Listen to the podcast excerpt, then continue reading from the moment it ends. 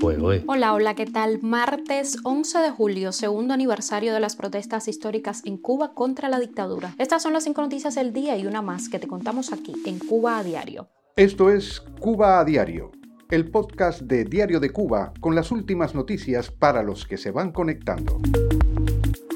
El PCC acusa a Estados Unidos de ser responsable directo del 11J. Los feminicidios en Cuba llegan a 50 con la verificación de dos nuevos casos. Bruno Rodríguez anticipa problemas para el régimen de Cuba en la cumbre Unión Europea-CELAC. El Che de los gays se suma al ataque a Tania Bruguera y Cuba Debate se hace eco. En los territorios de Ucrania ocupados por Rusia se vive como en Cuba. Esto es Cuba a Diario, el podcast noticioso de Diario de Cuba. Comenzamos. El diario oficial Granma acusó al gobierno de Estados Unidos de ser el responsable directo del estallido social del 11 de julio de 2021, en ocasión del segundo aniversario de las mayores protestas sucedidas en la isla en más de 60 años. En un editorial en portada del órgano oficial del Partido Comunista de Cuba, se asegura que las manifestaciones pacíficas fueron en realidad revueltas callejeras violentas, parte de una operación subversiva que definió como un golpe blando fallido. La nota en ningún momento señala que las protestas en las que se pidió libertad fueron ahogadas violentamente por grupos paramilitares y militares de civil uniformados después que Miguel Díaz Canel llamara en vivo desde la televisión a los partidarios del régimen a salir a las calles a reprimir a los civiles, lo que dio lugar a enfrentamientos violentos. Tampoco menciona que Díaz Laurencio Tejeda, uno de los manifestantes de la barriada pobre de La Guinera en La Habana, fue asesinado el 12 de julio de un disparo por la espalda por un policía durante la represión y que otras personas resultaron heridas de bala. Granma afirma que las autoridades cubanas han demostrado que a los detenidos en aquellos hechos hace dos años se le probó su participación en acciones violentas, vandálicas o que alteraron el orden público. Pese a ello, las irregularidades en los juicios han sido probadas por organizaciones internacionales y expertos independientes. Ninguna persona fue sancionada por manifestarse pacíficamente ni por su forma de pensar. Tampoco fueron sancionados menores de edad como repiten los ciberesbirros, enfatiza Granma pese a las evidencias en contra. El editorial evita mencionar que después de aquella fecha y pese a la represión, los estallidos sociales se han venido sucediendo en Cuba regularmente, sobre todo a partir del verano de 2022, en que varias ciudades tomaron las calles para protestar ante los duros apagones y en septiembre pasado, cuando sobre todo en La Habana se produjeron jornadas de manifestaciones. El nerviosismo del régimen cubano ante el efeméride de este martes es evidente no solo en el editorial de Granma, sino también en la presencia inusual de agentes del orden vestidos de civil en sitios de importancia de La Habana. En Madrid, un grupo de cubanos se ha reunido frente al Congreso de los Diputados para pedir a la Cámara que resulte de las elecciones generales del 23 de julio que se ponga del lado de las fuerzas democráticas cubanas y no de la élite corrupta que ilegítimamente detenta el poder en Cuba. La fecha, como el año anterior, estará dedicada a los presos políticos. Las comunidades de exiliados cubanos harán manifestaciones y actos por todo el mundo. Sigue la cobertura especial de Diario de Cuba. Cuba a Diario. La plataforma feminista yo sí te creo informó de la verificación de otros dos feminicidios en Cuba de conjunto con el Observatorio de Género de la revista A Tensas, con los cuales elevaron el subregistro a 50. Se trata de los feminicidios verificados de Deyanira Fontanil Pérez, de 32 años, en Trinidad a manos de su expareja, y de Rafaela Yusmila Ramírez Chacón, de 45 años, en Baire a manos de su pareja. Hasta donde hemos podido investigar, se necesita acceso al informe de investigación policial para saber si califica de feminicidio la muerte violenta del Bayixi Pérez Álvarez en la ciudad de Santiago de Cuba. Lleguen nuestras condolencias a hijos e hijas que las sobreviven, familiares y demás personas allegadas, añadió Yo sí te creo en Cuba. El subregistro realizado por esfuerzo conjunto de los observatorios a las tensas y Yo sí te creo en Cuba hasta este 10 de julio arroja, además de los 50 feminicidios, dos intentos de feminicidio y otros cuatro que necesitan acceso a la investigación policial. Las plataformas buscan información también sobre la muerte de Adela Verdesia, de 30 años de edad, en la noche del lunes 26 de junio, supuestamente, a manos de su pareja en Jovellanos, Matanzas. Con este hecho, las víctimas mortales de la violencia machista en Cuba en seis meses doblan las 25 de España en el mismo periodo de tiempo. En el caso del país europeo, cuya población es cuatro veces la de la isla, se trata de las cifras oficiales del Ministerio de Igualdad. En el caso de Cuba, la cifra corresponde al subregistro que llevan los observatorios independientes que llenan el vacío de información dejado por el Estado. Bruno Rodríguez aseguró que el gobierno de Cuba buscará ampliar la cooperación en la inminente cumbre entre la Unión Europea y la Comunidad de Estados de América Latina y el Caribe, pero denunció que la falta de transparencia y la conducta manipuladora del bloque europeo pueden arruinar el éxito de la reunión.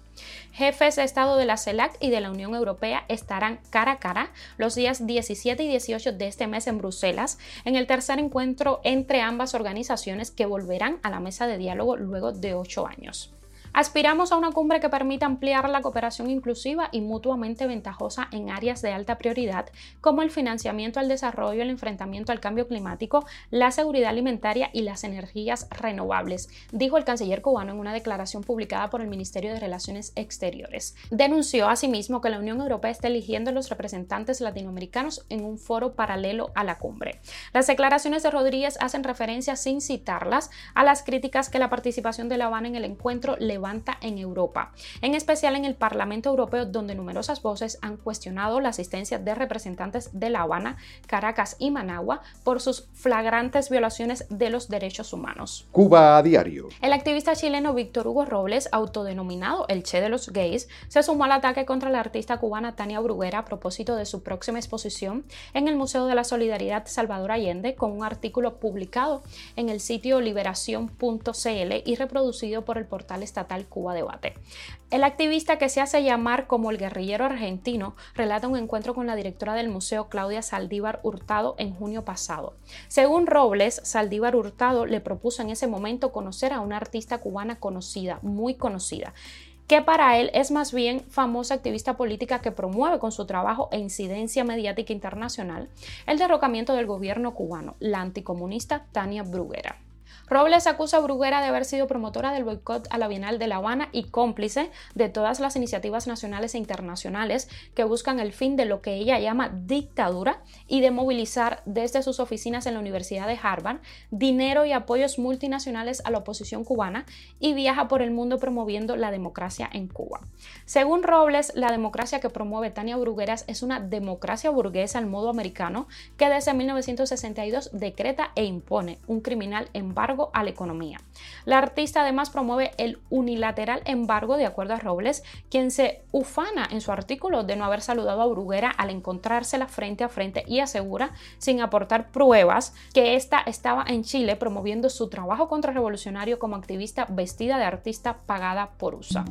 La Dirección General de Inteligencia de Ucrania aseguró que el nivel de vida y los derechos políticos de los habitantes de los territorios ocupados por Rusia en ese país, incluyendo Crimea, han retrocedido a nivel niveles similares a los de Cuba. El jefe de la inteligencia militar de Ucrania aseguró que el denominado por Moscú mundo ruso trae consigo solamente degradación, destrucción y arcaísmo, obligando a la gente a subsistir en condiciones propias del mundo en la era preindustrial.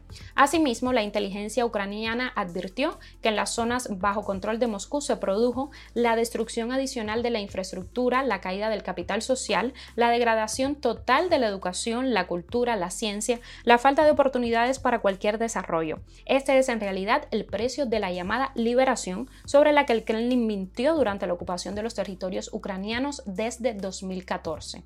La Dirección Principal de Inteligencia recordó que Ucrania ha lanzado varias reformas importantes de su estatus políticos, en especial la descentralización, momento a partir del cual las comunidades locales recibieron recursos y poderes para su desarrollo que alcanzaron a sus potestades administrativas. Asimismo, agregó la nota, los ucranianos pudieron visitar libremente otros países del mundo, en particular la Unión Europea. De esa forma, en los últimos años, el país se ha integrado a un mundo democrático abierto.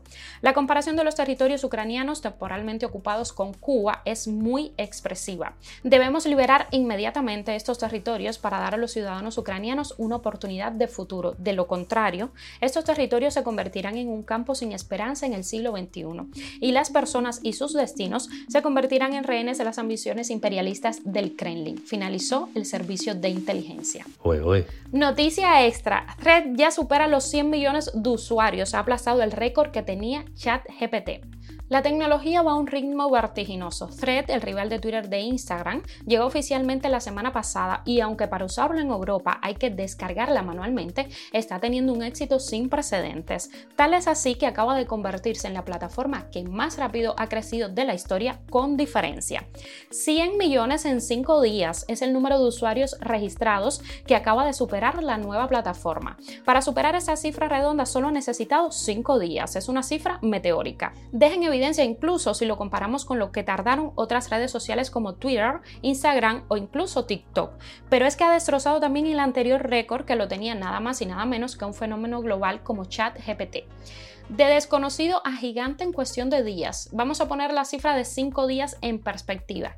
Para alcanzar los 100 millones de usuarios, ChatGPT necesitó 2 meses. Si nos fijamos en TikTok, necesitó 9 meses. Pero es que las redes sociales más populares necesitaron todavía más.